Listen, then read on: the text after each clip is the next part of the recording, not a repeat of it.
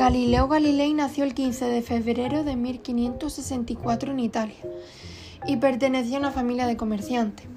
Y cuando él tuvo 10 años, sus padres se mudaron a Florencia, así que lo dejaron a cargo de un vecino religioso, que fue el que lo metió en la vida eclesiástica. Pero años más tarde su padre se enteró y lo sacó del convento, ya que no era nada devoto, y lo apuntó a la Universidad de Pisa para que estudiara medicina. Pero poco después, cuando él tenía 21 años, abandonó la universidad porque no le gustaba la medicina y se centró en lo que de verdad a él le gustaba, la física. Y a los 25 años ya había hecho importantes descubrimientos en el campo de la mecánica. Fue así como consiguió una plaza de profesor de matemática en la Universidad de Pisa.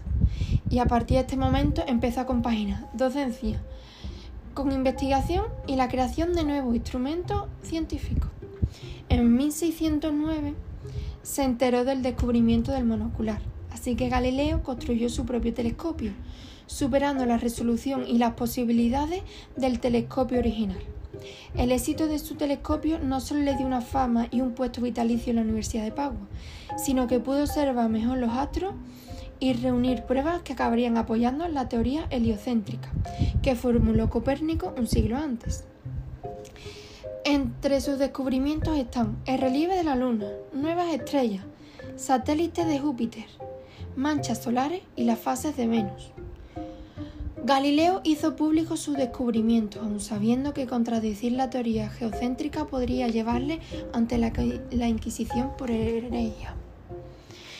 Y fue por esto que antes de morir tuvo que retractarse y negarlo todo para no acabar mm, muy, muy, pero que muy mal aunque después de todo esto siguió investigando junto con sus discípulos, trabajando en la astronomía y otra ciencia. Pero finalmente murió en Florencia por causas naturales a los 77 años, en 1642. Y el 13 de marzo de 1736 se fundó un mausoleo en su honor.